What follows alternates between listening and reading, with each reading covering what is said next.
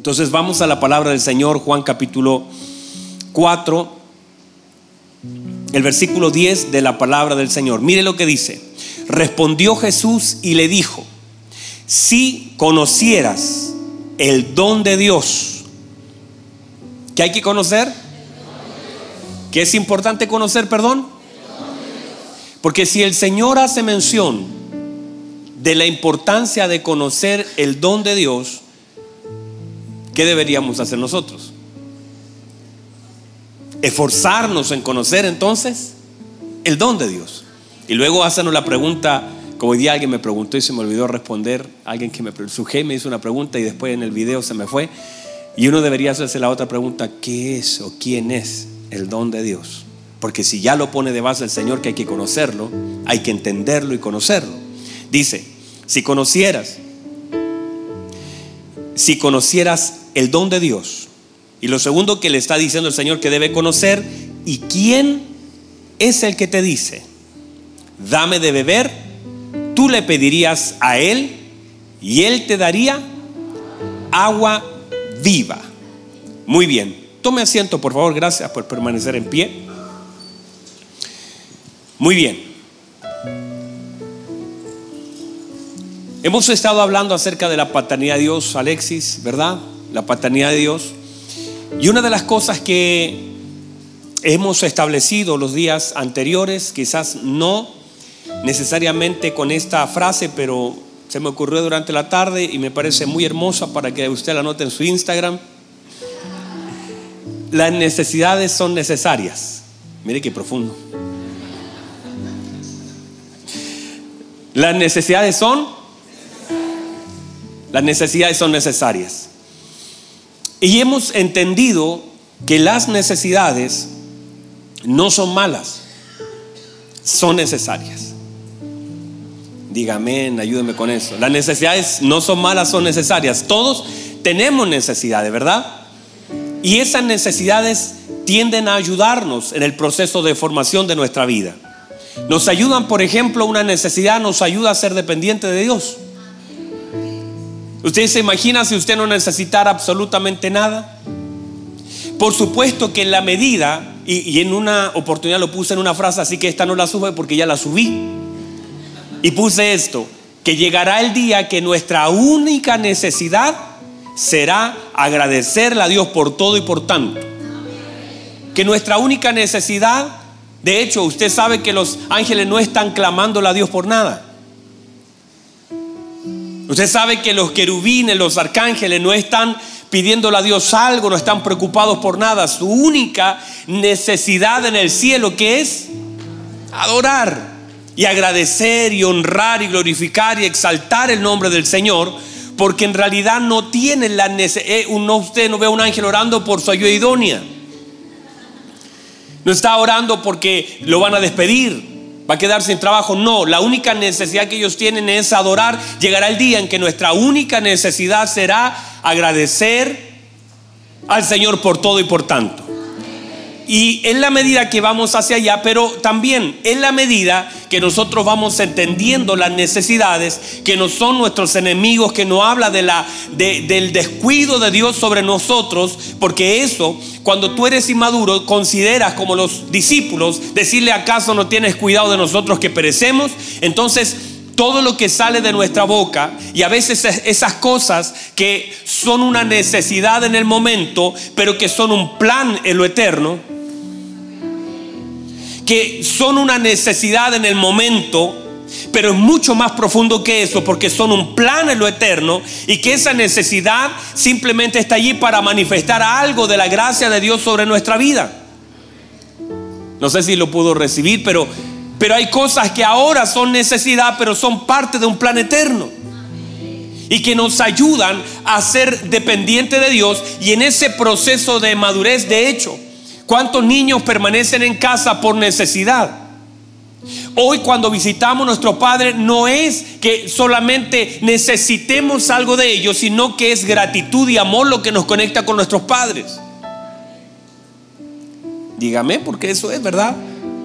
Vamos, vamos a verlo, a visitar muchos de nosotros, nuestros padres, por el profundo amor que les tenemos por la profunda gratitud que hay en nuestro corazón, por la relación, pero no le vamos a pedir algo. Usted no le va a pedir un par de pañales, no le va a pedir una papa, no le va a pedir nada. Usted va por gratitud. Cuando ya la conexión no es necesidad. Ay, hermanos, estamos entrando en un buen tiempo. Cuando nuestra conexión con Dios no está basada en una necesidad, aún así nosotros tengamos necesidades.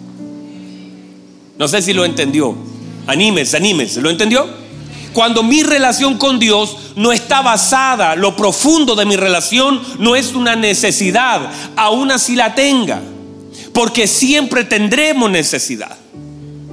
Pero mi comunión con Dios no está determinada por una sino que mi comunión con Dios está determinada por, por mi relación, mi conocimiento que tengo de Él, la profunda comunión paternal que existe, pero no está determinado por una necesidad. O sea, yo no vengo a llorarle por lo que me falta, yo vengo a agradecerle por lo que me ha dado. Y por supuesto, estoy lleno de necesidades, pero que también en mi conocimiento sé que Él las conoce absolutamente todas. Y que en ese amplio conocimiento, entonces todavía puede darme si es su perfecta voluntad.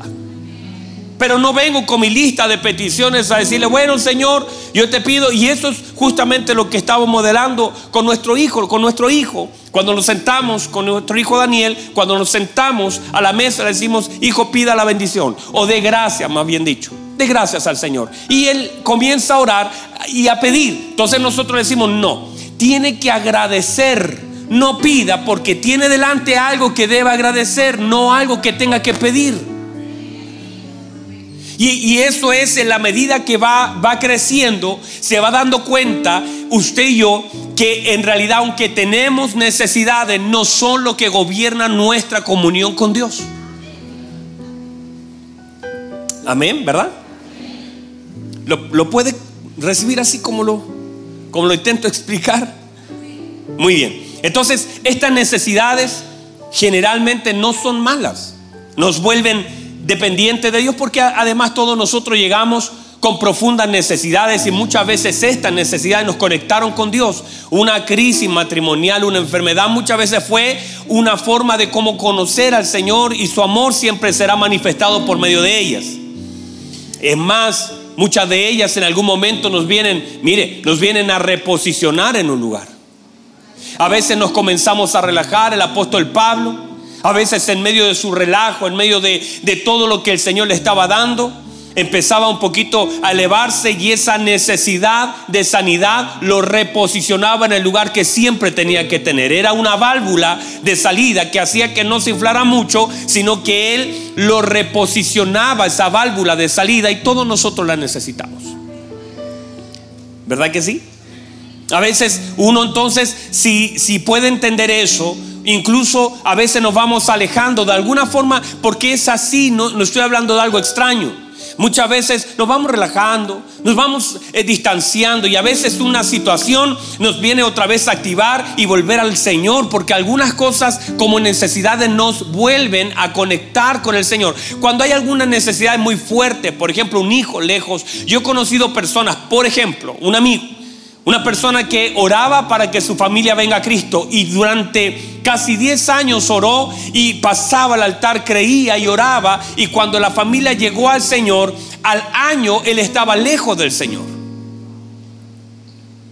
Y eso fue porque la necesidad más grande de ver a su padre borracho, de ver a sus hermanas lejos del Señor, de ver a una madre no, que no conocía al Señor, lo hacía tener una profunda comunión con el Señor y oraba y creía, pero cuando ya los vio, eso vino a ser un relajo para él. Y eso usted va a verlo en la gente que de pronto está sin trabajo, está pasando una necesidad económica muy fuerte y comienza a buscar mucho del Señor y está y cree y llora y pasa, pero cuando recibe un muy buen trabajo, muchas veces esa misma persona que usted vio llorando en un altar, deja de asistir, deja de orar, deja de buscar del Señor, porque a veces, a veces la respuesta de Dios nos hace retroceder en nuestra comunión con Él. Y no es porque Dios lo haga, sino porque manifiesta que muchas veces lo único que nos conectaba con Él era una necesidad no resuelta.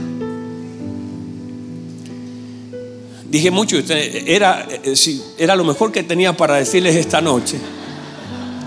Si usted no se activó con eso, ya la cosa está difícil.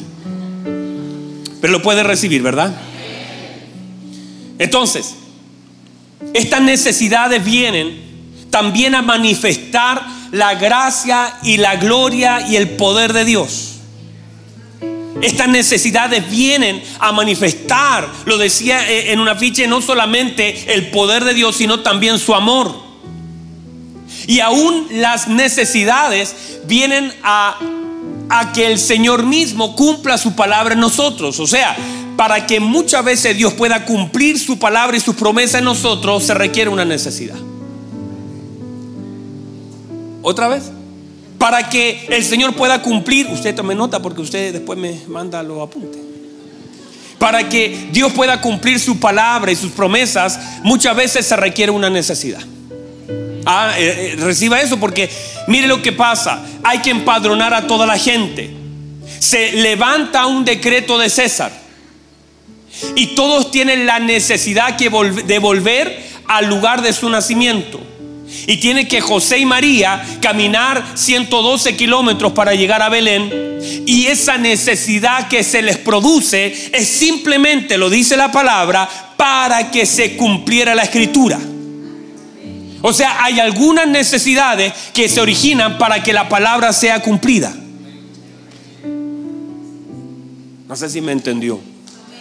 Hay algunas necesidades que se originan para que la palabra de Dios sea cumplida en nosotros para que las promesas de Dios se establezcan en nosotros. De hecho, si usted lo piensa un poquito más profundo, piense usted cuando usted ha sentido, por ejemplo, más, mucho más, la, con mayor claridad, la presencia del Señor en su vida en relación a la compañía, la promesa, yo estaré con vosotros todos los días hasta el fin del mundo, se vuelve más fuerte esa palabra en nosotros cuando estamos solos. ¿Verdad que sí? Cuando se vuelve más, se ve con más claridad, digo eso, porque siempre es solamente que a veces no lo vemos. Por eso se hace más clara la palabra en nosotros, por ejemplo, de que el Señor es nuestra provisión. ¿Cuándo? Porque usted siempre es su proveedor.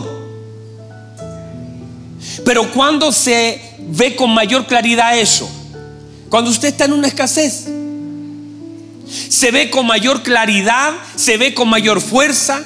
Cuando usted está pasando, por lo tanto, en algunas necesidades, lo que vienen a hacer es a cumplir para que nosotros podamos ver. Por su llaga fuimos nosotros sanados. ¿Verdad? Y se entiende que eso tiene mucho sentido de aplicación. Pero si es una enfermedad, esa promesa cuando tú estás enfermo se hace mucho más evidente. Entonces esas necesidades también vienen a manifestar las promesas de Dios y su palabra sobre nuestra vida. Entonces, avancemos en esto. Nuestras necesidades también nos ayudan a mantener absolutamente nuestra dependencia en Él. Otras vienen también a ayudarnos para tener testimonios fuertes y firmes personales que contar. O sea, cuando tú tienes una necesidad y el Señor manifiesta su gracia en ella, tienes un hermoso testimonio que contar. Y a veces eso te sirve porque a la vuelta habrá alguien que necesita algo y necesita oír que Dios lo hizo en alguien. Yo bendigo la vida de Marcelo y Mariela. Los bendigo hace días atrás, pasaron acá, era su aniversario. ¿Alguien estuvo en su aniversario? Y, sabe que hay testimonio de personas que me han dicho a partir de eso, a partir de ese momento, cuando yo escuché que ellos, siendo los líderes de matrimonio, estuvieron en una crisis al inicio de él, eso me impulsó a darme cuenta que Dios me podía dar una oportunidad en el mío. Y cómo Dios usó eso que para ellos fue una necesidad y que fue tocada por el poder de Dios, para que alguien ahora, con el testimonio de ellos, pueda dar y ver la gracia y la gloria de Dios en su propia vida. Entonces, cuando usted esté pasando una situación compleja, no sé si a alguien le sirva esto, Jaime te sirvió y lo que a ti te pasó, Jaime, le va a servir a alguien más. A Jaime hace días atrás le robaron su auto, lo asaltaron, ¿verdad? Le, le, robaron su autito. Él estaba trabajando, le robaron su autito. Y lo publicamos y empezamos y ellos se pusieron a orar. De pronto la misma mamá de los que le robaron denunció a sus hijos. O sea, yo, digo, ¿cómo el Señor? Porque no sé si habrá otra mamá así que denuncie a su hijo que robó y que tomen a su hijo preso, pero eso solamente lo puede hacer Dios. Y él recuperó su auto intacto al otro día. Pero eso que para él fue una angustia en ese momento, sirve para que cuando a alguien más le roben su auto, Jaime pueda decir, mira, a mí me pasó esto. Y yo confié en el Señor. Y Dios hizo esto conmigo. Y si lo hizo conmigo. Y si lo hizo en mi familia. Y si lo hizo en mi matrimonio, ¿sabe por qué ellos se, eh, pueden sentar con usted para decirle? Y a veces en la reunión se sientan con matrimonios que están tremendamente complicados y se sientan con usted a decirle, ¿sabe? Eh, usted puede recuperar su matrimonio, usted puede salvar su matrimonio y lo puede hacer porque delante de usted hay un testimonio del poder, de la gracia y de la bondad de Dios. Dios lo hizo con nosotros y Dios lo puede hacer con usted también. Vamos, reciba eso en el nombre de Jesús. Dios lo puede hacer. Y eso es lo que a veces nosotros no nos damos cuenta que esta leve tribulación momentánea puede provocar en nosotros un mayor peso de gloria. Y que puede servir lo que yo estoy viviendo si lo administro bien. Ahora ponga atención, yo trato de hacer estos paréntesis porque son necesarios no necesariamente siempre es lo mismo en otro.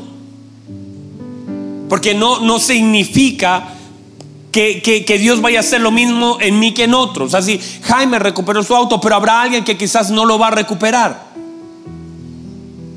Porque ahí estaríamos cayendo en un error. Dios, su palabra es eterna, infalible. Los testimonios son diferentes en cada una de las vidas. A veces Dios dice no. A veces Dios dice después. A veces Dios dice sí. Pero no puedo hacer de mi testimonio un dogma. Pero sirve para creer y para activar. Y a veces Dios usa el testimonio de alguien para activar la vida. Por eso no podemos basar nuestra fe en el testimonio de alguien, sino en la palabra de Dios y en el Dios de la palabra. Pero esos testimonios, claro que nos sirven. Dígame, por favor. Entonces, eso, todas esas necesidades, ¿estamos ahí todavía? Yo siento que Dios nos está hablando harto. ¿Verdad que sí? Esas necesidades vienen como una luz. Se requiere fe. Diga conmigo fe. Otra vez, diga conmigo fe. Esas necesidades requieren de fe para entender que debemos confiar en el Señor a pesar de lo que estemos viviendo. A veces nuestra fe es suficiente para que algo sea transformado, pero a veces no es suficiente. Dios tiene que intervenir con la fe de alguien más. Y a veces Dios también deposita la fe. Hay cosas que solamente la iglesia a través del cuerpo Dios hará. Que Dios por medio del cuerpo podrá estirar su mano en nuestro favor. Por ejemplo, uno ve la historia de, de Pedro. Y en la historia de Pedro vemos lo siguiente. Pedro tenía fe. Santo Dios, esta congregación no me está ayudando mucho, me voy a ir a la otra. Pedro tenía fe. Y yo estoy enojado con ustedes, hermano. Porque me mandaba los videos de la ministra Marcela. La ministra Marcela predica y dice, amén, gloria a Dios, aleluya. Yo vengo acá, ni amén me dicen. Pedro tenía fe. Ajá, por ahí sí ve. ahí está la cosa. Pedro tenía fe. Con fe y todo se hundió en un momento. La fe de Pedro fue suficiente para levantar a uno que necesitaba caminar. La fe de Pedro. La fe de Pedro. Va Pedro y Juan, ¿verdad? Al templo. Hay un hombre estirando la manito, dice que es un cojo de nacimiento, no ha caminado nunca. Sin embargo, Pedro le habla. Pedro le habla y dice, míranos, pon tus ojos en nosotros, míranos, ¿verdad? Míranos. Yo asumo que usted conoce la palabra, por eso lo hablo así. Míranos.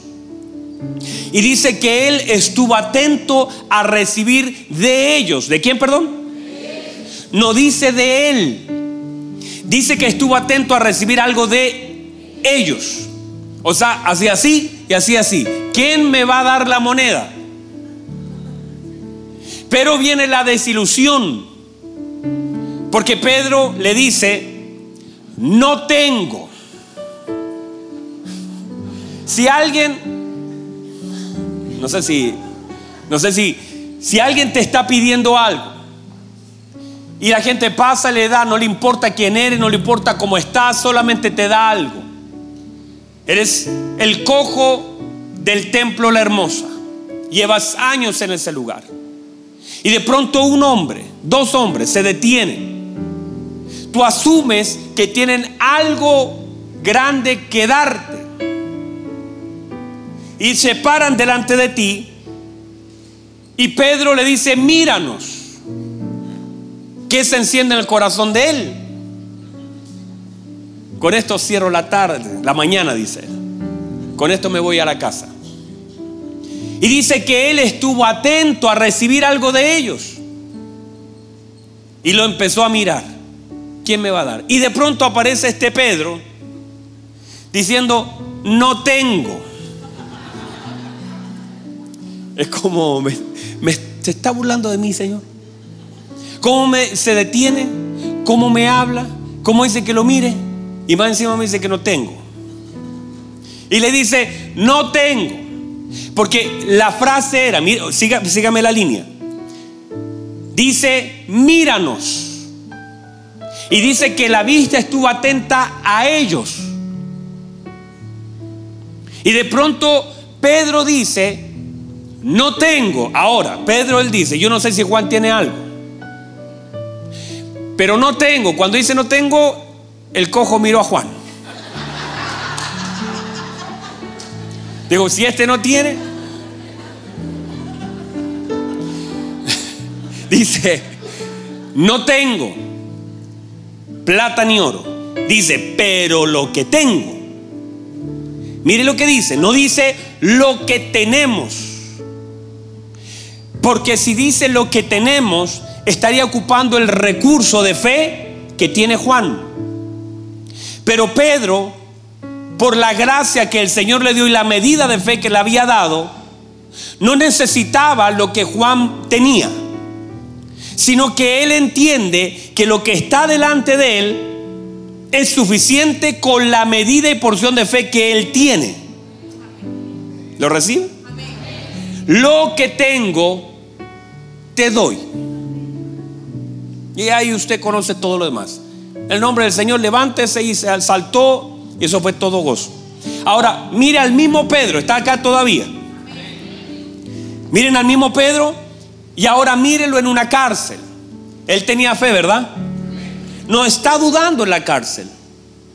Pero las cadenas, los guardias, la oposición estaba en él y él estaba custodiado más o menos por 16 guardias. Más o menos, ¿verdad? Profe, deben ser 16. Habían entre 12 y 16 guardias allí. Y él está custodiado. Y ahora la fe, las cadenas no cayeron porque él tenía fe, aunque la tenía. Pero no era suficiente para soltar una cadena. no era suficiente para abrir una puerta. ¿Estamos hasta ahí bien? No, era suficiente para sacarlo de la cárcel. No sabemos por qué. Porque a veces, y esto es aplicaciones solamente, porque a veces cuando eh, nos es más fácil ocupar la fe en la vida de otros, ¿verdad que sí? ¿Cómo creemos por otros? Tremendo, hermano. ¿Verdad que sí? ¿Cómo creemos por el hijo de otro? Creemos por otras personas, pero cuando nos toca a nosotros, como que los niveles de fe tienden a bajar por alguna razón. Pero creemos por usted, le es fácil soltar una palabra a otro, estoy sin trabajo, tienes que creer, déjame orar por ti, voy a soltarte la palabra. Pero cuando a ti te pasa, cambian las cosas. Cuando otro está enfermo puedes poner la mano, cuando tú estás enfermo te cuesta un poco más, en algunos casos, no digo en todos, en algunos casos se puede incrementar, pero digo cambia. Pero ahora lo que Pedro necesita es que no solamente la fe que él tiene, que lo sostiene en la cárcel, sino que necesita de una iglesia. Porque lo que abrió la cárcel y las cadenas cayeron fue porque había una iglesia. Porque hay cosas que no las abrirán las personas, la abrirá un cuerpo. Vamos, hay cosas que la van a abrir un cuerpo. El cuerpo tiene una llave para abrir cárceles. Hay un momento donde necesitamos de el cuerpo para abrir lo que nosotros no podemos. Hay algunas necesidades que se, se deben tratar en forma de cuerpo. Porque a veces lo que tenemos aún no nos alcanza para que se pueda abrir. Pero si el cuerpo comienza a orar, y si la iglesia, por eso la Biblia dice, y la iglesia estaba orando por él. Y la iglesia activó una visita angelical que ni Pedro tenía fe para creerlo. Que él mismo pensó que era un sueño.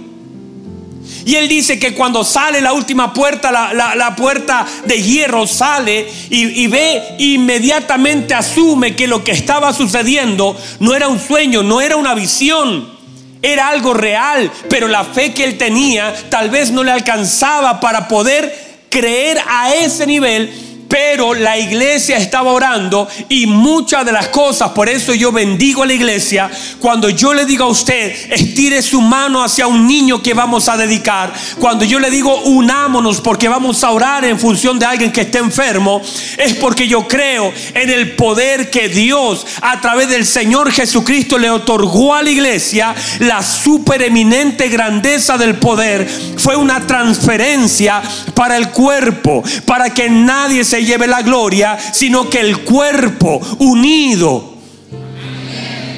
pueda creer y cosas que una persona no alcanza, el cuerpo tiene el poder para tocarlas y el cuerpo tiene el poder para abrirlas.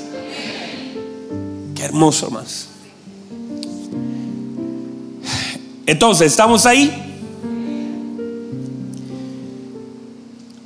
Diga conmigo el conocimiento y el saber de Dios. Eso es lo que el Señor le dice a esta mujer. Si conocieras el don de Dios y si supieras quién te habla. Hace unos años atrás, yo estaba, eh, era, era empaque de un supermercado. Y estaba haciendo mis bolsitas y trabajaba en un supermercado que no quiero mencionar. Pero en ese supermercado apareció el, dueño. Yo trabajaba en el Jumbo, ya todos querían saber, está bien. Le doy una pista, hay un elefante.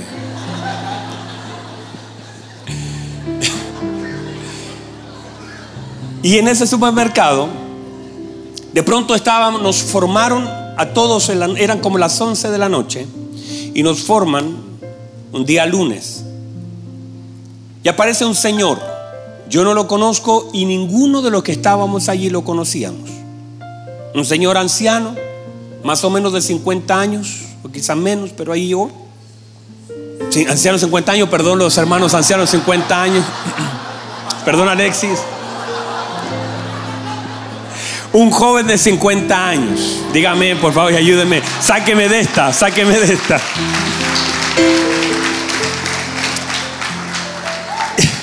Santo Dios, yo ya voy cerca ya. Ayúdeme, ayúdeme con esto. Ya vamos cerca ahí.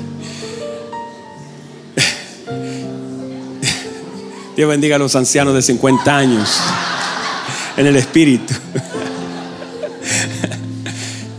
Y llega este señor, no me distraiga porque si no, no voy a terminar. Llega este señor y nadie lo conoce. Y él es Horst Pullman, el dueño de todo lo que era el Jumbo en ese entonces. Y todavía se construye otras cosas más. Pero cuando llega él, nadie de los que estábamos ahí lo conocíamos. Nosotros trabajábamos y lo único que queríamos era recibir nuestra propina e irnos para la casa. No nos metimos a estudiar, no, no, no, no estábamos, no que fuera el dueño quien fuera, nosotros nos daba lo mismo. La cosa es que habíamos como 30 o 40 empaques ahí uniformados, nos hicieron formar, el guardia vino, dijo, vienen a conversar con ustedes, nos paramos ahí, nos enfilamos, y él apareció, nos saludó, nosotros lo saludamos, y él nos dijo, nos hizo una pregunta, esta fue la pregunta, nos dijo, ¿qué necesitan para hacer mejor su trabajo? qué, qué buena pregunta. Yo aprendí de eso. ¿Qué necesitan para hacer mejor su trabajo? Y los muchachos comenzaron a hablar de cosas que a ellos le molestaban, de la gente. No hablaban lo que él preguntó. No, que la gente a veces da poco, no nos llama. Todo, todo ese, ese tema. Y él nos volvió a preguntar y dijo, ¿qué necesitan para hacer mejor su trabajo? Díganme qué necesitan. Y por ahí alguien salió, parece que fui yo el que dije. Eh, nos falta uniforme, nos falta un lugar para cambiar, no estábamos en un, en un container afuera. Dijimos, nos faltan duchas, o sea, nos gustaría bañarnos, a veces estamos, llegamos de, clases para poder trabajar. Y alguien se le ocurrió pedir eso. Y él dijo, ¿qué? Van a tener duchas, van a tener un lugar para cambiarse y uniformes. Y ahí nos quedamos mirando y él se fue. cuando él se va, el guardia nos dice, él es, él es el dueño, él es el dueño. Y cuando Él nos dice que Él es el dueño, todos nosotros pensamos, ¿y por qué no pedimos más? ¿Verdad que sí? Si el dueño te está preguntando y el dueño tiene para darte, y además el dueño te va a preguntar porque Él le interesa que hagas su mejor trabajo, mire, no pasaron ni un mes y teníamos un lugar grande, amplio, hermanos, pero de lujo para cambiarnos teníamos zapatillas, nos preguntaron el número, teníamos eh, uniforme, estábamos impecables y eso sucedió porque el dueño nos vino a hacer una pregunta que nosotros no supimos responder. Y cuando nosotros supimos, conocimos a alguien que si los, lo hubiéramos conocido, quizás qué hubiéramos conseguido. Si alguien se levanta y dice, ¿sabe lo que necesitamos? Vacaciones. Que nos regale una vacación al Caribe no sé, que una, una cena una vez a la semana, qué sé yo, cualquier cosa. Pero la falta de conocimiento nos impidió pedir las cosas que de verdad nos hubiesen hecho tanto bien. Y cuando nosotros supimos que él era, él era el dueño, a nosotros dijimos, nunca pensamos que el dueño iba a venir a hablar con nosotros. ¿Por qué? Porque nosotros nos sentíamos de toda la línea, de todos los que de todos los que trabajaban ahí nos sentíamos al último. Los guardias nos decían, vaya para allá, vaya para acá, y nosotros nos sentíamos al último. Y sentíamos que como nos cambiamos en un container y todos complicaditos y todos nos mandaban, sentíamos que cómo íbamos a pensar que el dueño hubiese sido el gerente, hubiese sido el encargado de caja, hubiera sido el guardia, pero que el dueño iba a venir a hablar con nosotros porque no nos sentíamos importantes. Y de hecho hasta el día de hoy me parece tan hermoso el gesto de él. Ah, si alguien quiere ah, decir otra cosa, yo no lo conozco, lo conocí ahí. No sé si habrá hecho cosas, no me importa eso. A mí me regaló zapatillas.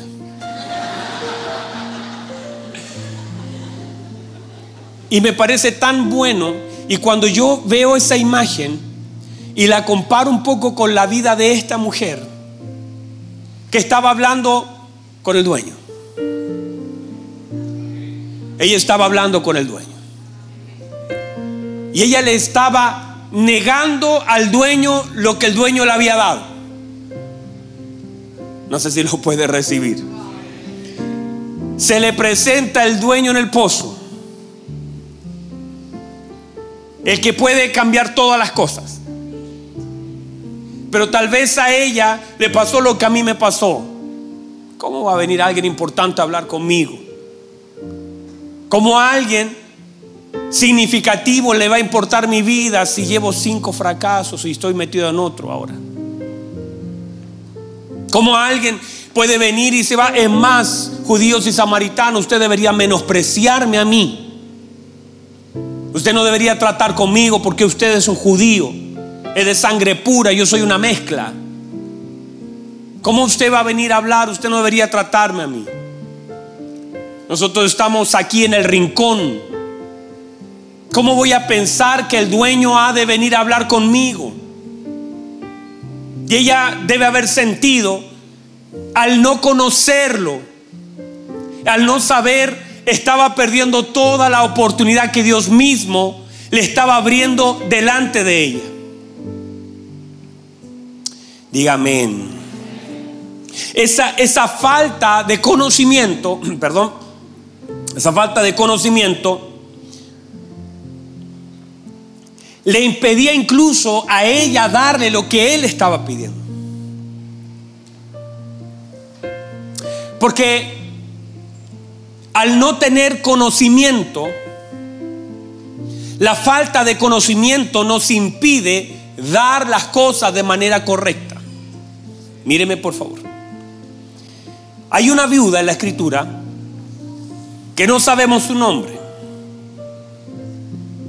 No sabemos nada más, solamente se menciona en un pequeño verso en la escritura. El Señor está en el templo, vienen los ricos como a abrir un poquito como los teloneros de la verdadera persona importante ese día. Vienen esta, señora viene al, templo, el Señor está allí, la lección ese día es muy importante. La lección es acerca del conocimiento. No tiene que ver con ofrendas, tiene que ver con conocimiento. Aparecen unos ricos y seguramente cuando aparecen son los hombres más ricos de la ciudad. Y dieron un saco de plata unos billetes así, unos turros de billetes, y lo entregaron. Y detrás de ellos viene lo realmente importante, una viuda. Y esa viuda viene con dos blanquitas en su mano. Va al templo y ahí está ella. Ella, eh, miren, ella no tiene idea que el Señor la está mirando. Ella viene con sus blanquitas. Ella no sabe ni siquiera que el Señor sabe cuánto lleva en su mano. Pero ahí llega el templo. Y ella, ella no tiene idea que el Señor sabe que es viuda y que no tiene a nadie más. Y aparece la señora en escena. Llega al templo y entrega su ofrenda. El Señor dice a los discípulos, ella lo dio todo. Porque el Señor sabe cuánto ella tenía. Y el mismo Señor da testimonio que ella no tenía más que todo lo que ha dado recién. Y mire lo que dice el Señor. Ella dio todo su sustento. El Señor da testimonio de ella. La pregunta es, mis amados, ¿qué conocía ella que usted y yo no conocemos.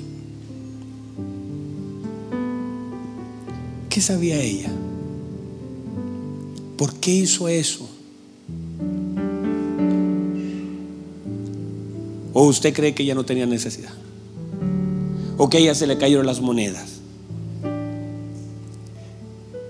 Ella dio eso porque ella conocía algo que los otros no conocían y que lo más probable que nosotros no conocemos. Porque lo que la motivó a dar no fue, la, no fue una predicación, ella no dio una ofrenda después de un predicador. Ella no dio una ofrenda porque alguien la obligó, la manipuló. Ella llegó en un momento y entregó algo porque ella, porque podemos dar solamente en la medida de lo que conocemos.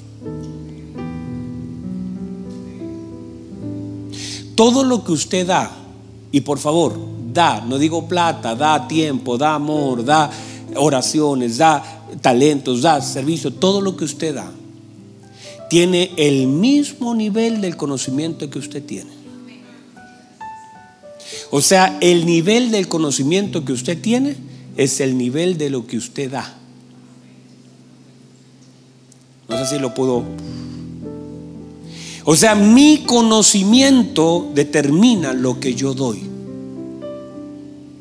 Por eso hay gente que conociendo a Dios sabe lo que hizo. Agarró su vida y le dijo, esta es mi vida, Dios. Yo te la doy. Hay gente que pasó un altar y que hace días atrás pasó a bautizarse porque conocieron a Dios y dijeron, esta es mi vida. Aquí está, Señor, yo te la doy. Porque el conocimiento es el que gobierna lo que nosotros damos. Y en la medida que tú conoces al Señor, no le niegas nada. ¿Sabe por qué Abraham dio su hijo? Porque conocía a Dios. Y no se lo negó por el alto conocimiento que tenía de aquel que se lo estaba pidiendo. Eso responde de por qué nosotros no damos.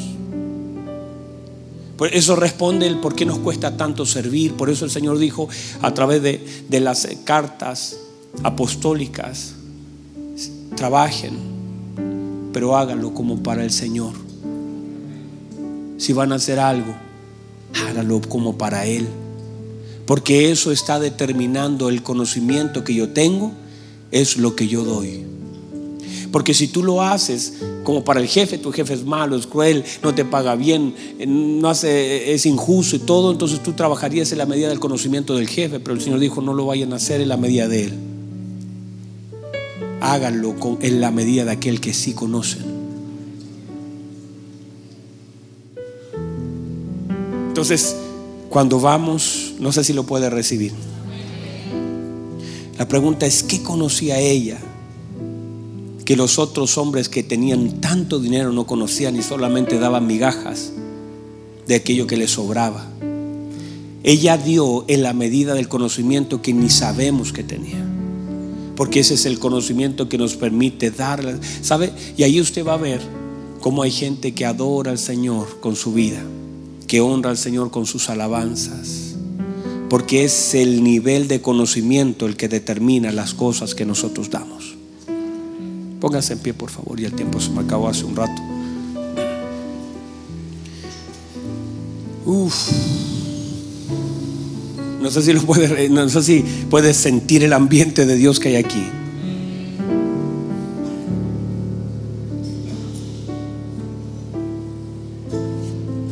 Ah, reciba eso. Qué hermosa presencia de Dios. ¿Sabe usted por qué está acá? Porque usted conoce algo que sus compañeros no. Seguramente algunos de ustedes cuando salieron, porque a mí me pasaba cuando yo trabajaba en el banco, mis compañeros se iban a tomar. Y yo le decía, yo voy a ir a la iglesia a adorar al Señor. Y ellos se burlaban de mí pero se burlaban de lo que yo daba al Señor, porque ellos no conocían lo que yo conocía de Dios. Usted va a llegar un jueves en la tarde, lo que va a sentir es oposición crítica. Porque sabe, si alguien sabe lo que esa viuda tiene y que solamente tiene dos blanquitas, ¿sabe lo que le diría a la gente? ¿Qué le diría a la gente? ¿Cómo vale eso? ¿Cómo se va a quedar sin nada? ¿Cómo va a dar todo lo que tiene si usted es una viuda? ¿Cómo, cómo vas a dar a tu hijo si es el único? Abraham, reacciona. ¿Cómo vas a venir el día jueves? Estamos a mitad de semana, la cosa está difícil. Y usted ha venido hoy por una razón, porque usted conoce algo que sus compañeros no conocen. Y ese conocimiento te hace tomar, saliste tempranísimo de casa y está llegando tarde otra vez a casa hoy. Y lo das y das este tiempo. Lo das en la medida de lo que conoces. Y estás aquí por causa del conocimiento que tienes de aquel que te conoce más de lo que tú lo conoces a él. Porque damos perdón. Porque conocemos algo que el otro orgulloso no conoce. Y como a mí se me fue revelado que debo dar de gracia lo que recibí por gracia Eres capaz de pararte delante de alguien y decirle, sabe, no debería por qué, pero conozco a un Dios que me perdonó todas las cosas. Y te puedo perdonar a ti. Y puedo darte de gracia lo que de gracia yo recibí.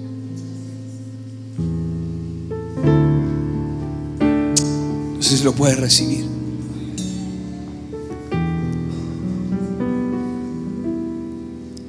Vamos, vamos, vamos. Hay una hermosa presencia de Dios.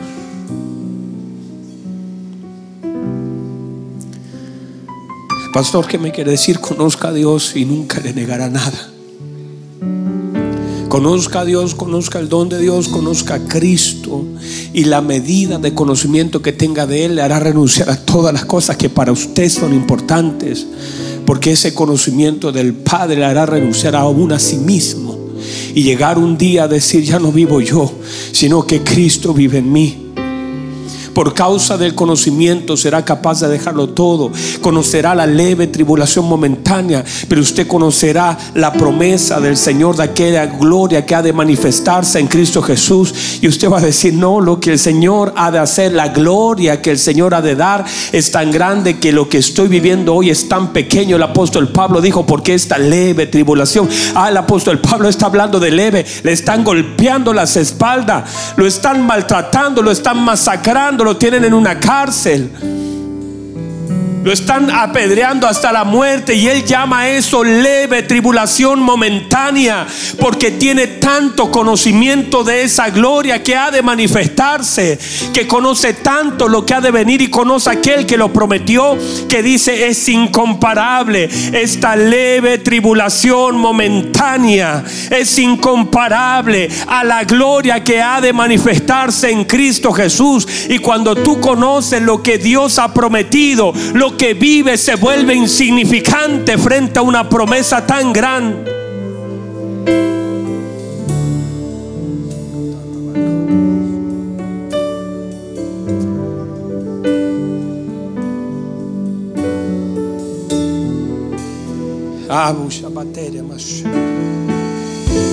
No es que sea grande o pequeño el problema.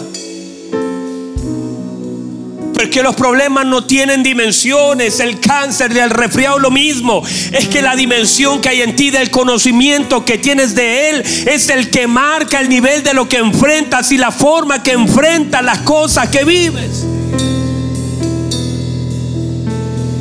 No es que sea grande o pequeño sino que lo que estás enfrentando mide el conocimiento que tienes de Dios. Ah, pastor, lo que estoy pasando es muy grande. Muy grande en relación a qué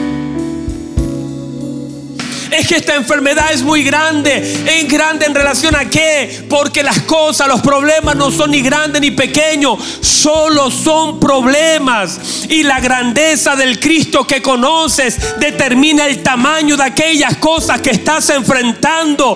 Y no puedes pensar que es grande si el Cristo que tienes y el conocimiento que tienes de Él es mayor a las cosas que estás enfrentando.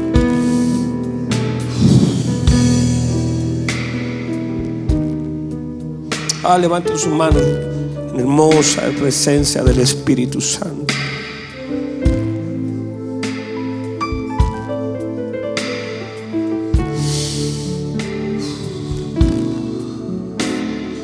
Es que es difícil, usted no conoce a mi Padre, no.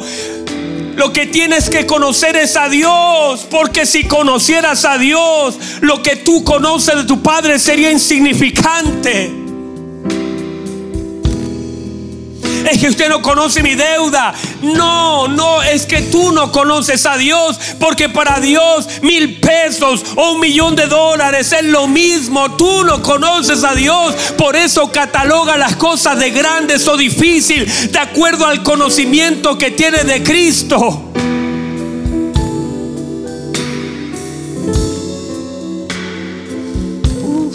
vamos, vamos, Espíritu Santo. Lo que necesitamos es conocer al Padre. Lo que necesitamos es conocer a Cristo. Y en la medida que lo vamos conociendo, ese conocimiento se transforma en tu mayor gloria.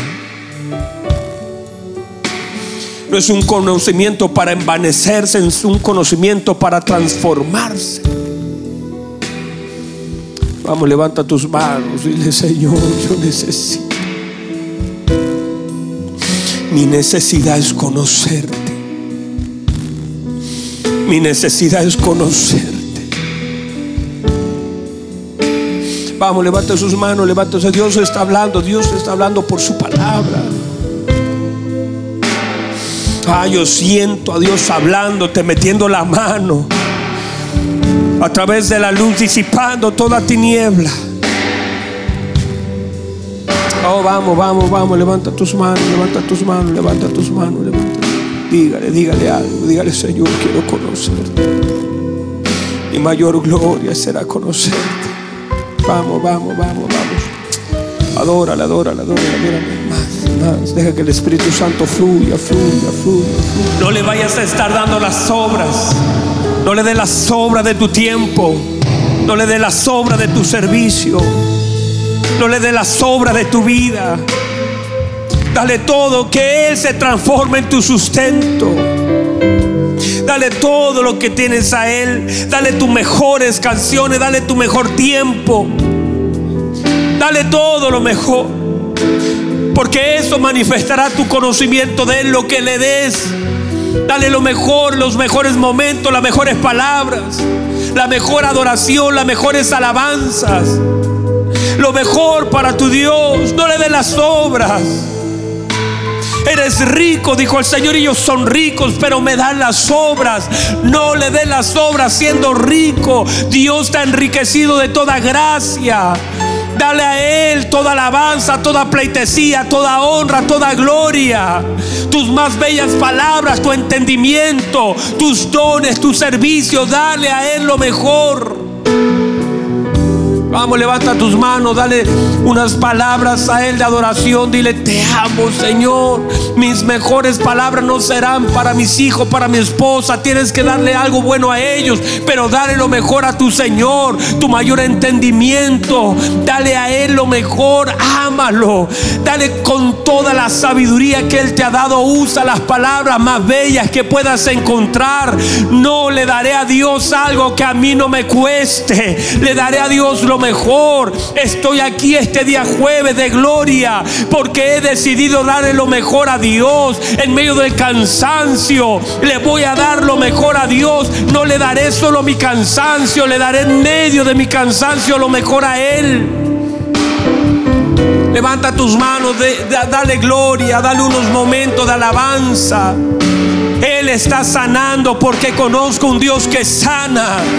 Conozco un Dios que restaura. El conocimiento que Él me ha dado de sí me permite creer que tiene poder para sanar, tiene poder para intervenir la vida de alguien, tiene poder para restaurar la finanza de aquel que está quebrado, tiene poder mi Señor para darte fuerzas, creatividad, tiene poder mi Señor para sanar tu enfermedad, tiene poder mi Señor para transformar tu vida, tiene el poder mi Señor para que a través de tu fe toda tu casa sea alcanzada por el poder de Dios. Deus. Vamos, levanta tus manos, levanta tus manos, dile Señor, lo creo. Y en el nombre poderoso de Jesús, toda enfermedad se va de tu cuerpo, se va de tu cuerpo. A toda enfermedad la reprendo en el nombre de Jesús. Y creo que Él es poderoso para sanarte ahora mismo de toda enfermedad. Gracias. Ay, si el cuerpo comienza a orar, las cadenas de alguien van a caer, las puertas de alguien se van a abrir. La Biblia dice, si llamas se abrirá, no si empujas. Dice, si llama, llama aquel que pueda abrir, llama aquel que puede romper cadenas, llama aquel que puede sacarte de donde estás, llámalo, porque Él está atento. Vamos, vamos, vamos, dale, dale, dale con tus palabras autoridad al Espíritu Santo para que te sane. Dile, creo, ahora mismo me está sanando el Señor. Está sanando la espalda, está sanando la cabeza, está sanando de tumores, está sanando de quistes, está sanando columna, está sanando los discos, está sanando porque conocemos a un Dios que tiene poder para sanar, para restaurar, para curar toda dolencia Vamos, vamos, levanta tus manos y dile. Y dale el mejor aplauso que tengas y la mejor alabanza. Levántala la mejor gratitud. Glorifica al Señor con tus manos, con tu boca. Dale gritos de júbilo, de alabanza, de gratitud a aquel que te ha dado todo, aquel que no te negó nada, aquel que te lo ha dado todo, aquel que te ha permitido oír lo que Él quiere hablar. Dale alabanza, dale gloria, dale honra al que vive por los siglos de los siglos. Aleluya.